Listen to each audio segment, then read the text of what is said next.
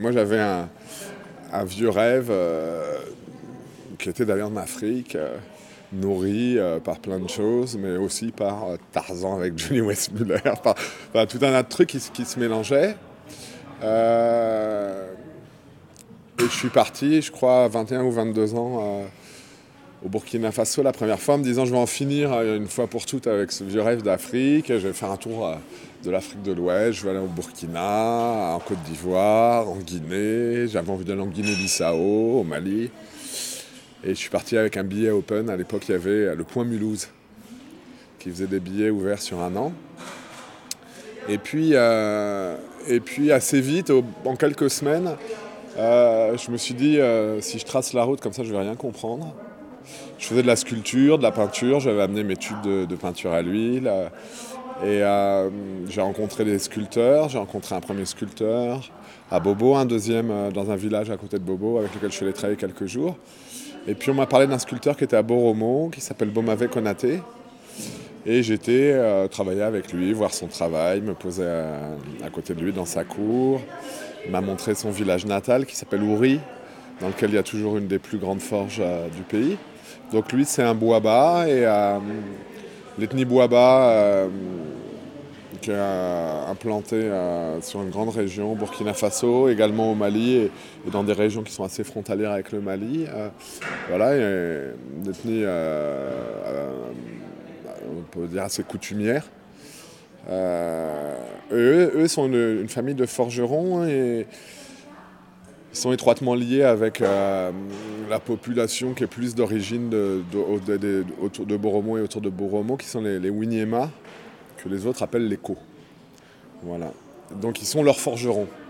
Donc il y a plusieurs villages comme ça autour de Boromo, notamment donc Ouri, mais aussi Urbono, où il y a, qui sont des villages euh, avec des forgerons bois-bas. Voilà, donc il y, a eu ce premier voyage. Je suis resté assez longtemps, j'étais très fasciné et bien loin d'en finir avec ce, vieux rêve d'Afrique. Euh, ça m'a donné envie d'y retourner. Et je suis retourné quelques années plus tard avec ma petite fille qui avait 18 mois. J'ai continué à faire des peintures, de la sculpture. Puis il y a eu d'autres voyages. Et surtout, euh, on a invité Beaumavé en France. Et on a fait une exposition ensemble qui s'appelait Papillon Chauve-souris du nom d'un masque euh, qui représente une chauve-souris, voilà, qu'ils appellent, euh, ce masque s'appelle, euh, si on traduit son nom, papillon chauve-souris. On a fait une exposition à Paris dans le 18e, plusieurs expositions, enfin la première, donc, en, exposant moi des bas-reliefs, euh, des sculptures et lui euh, des sculptures et des masques. déjà il avait déjà une, production assez personnelle où il, restituait euh, quelqu'un qui est très attaché à, sa culture il restituait des pratiques qui étaient déjà en train de disparaître à l'époque. lui il a 7 ans de plus que moi, il est initié et je pense quelque part, enfin pour ce que j'en connais, il est un peu de la dernière génération à être initié. Il est d'ailleurs scarifié aussi. Euh, voilà, on a fait euh, cette exposition et pour lui, euh, ça a été le début de, je peux dire, 20 ans, jusqu'à aujourd'hui. Là, je viens de l'avoir au téléphone et il arrive le 17 avril en France pour exposer. Pour... Donc, ça a été aussi le début d'échanges avec la France qui ont été constants. Il n'est pas venu chaque année exposer en France, mais presque. J'étais à l'époque très fasciné par l'art africain, par les masques, par euh, tout ça. Et je peux dire que mon travail, jusqu'à ce que j'aille en Afrique, les années qui ont précédé ce premier voyage, quand j'avais 20 ans, comme ça, étaient très imprégné. Euh, euh, je travaillais avec d'autres matériaux, je ne sculptais pas le bois, mais c'était très imprégné de, de la sculpture dite primitive, principalement africaine, mais aussi océanienne. Beaumavé, il est venu en France, il y a une histoire avec des vieux masques. À un moment, il a pensé, puisqu'ils étaient très sollicités à l'époque par les ambassades, notamment hollandaises et américaines, pour la vente de vieux masques. Parce qu'il faut savoir que les forgerons sont ceux qui taillent les masques là-bas pour la coutume, et c'est ceux qui remplacent les vieux masques par des masques nouveaux quand les vieux masques sont trop abîmés pour continuer à danser. Donc là, je parle de la fin des années 80. euh, Il y avait euh, les ambassades qui cherchaient du masque. Hein. Euh, les mecs étaient acheteurs, ils arrivaient, il y en avait qui étaient dégourdis. À cette époque, il y a un gars qui s'appelait Christopher Roy, qui, a écrit un très beau livre, qui est encore aujourd'hui pour moi le livre de référence sur l'art de la région, qui s'appelle Art of the Upper Volta River, de, de Christopher Roy, R-O-Y qui est euh, une édition américaine, mais qui est un livre euh, de référence et dans lequel on voit euh, aussi des gens qui ont disparu aujourd'hui. On voit des oncles et tantes de Beaumavé, Yabako, que, que vous allez interviewer tout à l'heure. quoi. Voilà. Et alors autour de, ces vieux masques, moi je me suis rendu compte notamment qu'ils se faisaient complètement escroquer en France. par, par des, des- galeries d'art primitif. Et on a commencé à discuter. Lui, il a vu qu'il pouvait vendre son travail à, à des prix euh, corrects ici. Hein, et le travail de ses frères d'ailleurs. Parce qu'il y a eu toujours eux, ils sont dans une pratique euh, très familiale. Donc il y a souvent plusieurs personnes qui travaillent sur une même sculpture et sur un même masque. Euh, donc on on n'est pas là. S'il vous. Manu, on a besoin d'un petit peu de silence, 10 minutes, j'ai demandé quoi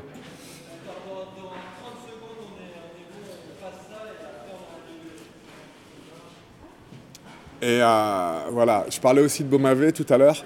Donc il a fait tout un travail très intéressant sur, sur des pratiques, sur des jeux traditionnels, où il sculptait les jeux, les enfants en train de jouer à des jeux, ou des adultes d'ailleurs, des jeux qui étaient pratiqués par des adultes, mais aussi des pratiques comme une pratique euh, qui avait lieu chez les adolescents à l'époque de lit d'accueil, où euh, les adolescents étaient déjà promis en mariage à, une autre famille et à quelqu'un d'autre. C'était les parents qui, qui mariaient des fois, euh, même avant la naissance ou dès la naissance, euh, leurs enfants ensemble, enfin qui, se les promettaient. Et donc il y avait une tradition d'accueillir, euh, le jeune garçon était accueilli par, par sa future femme et par, et, par, et, ses copines.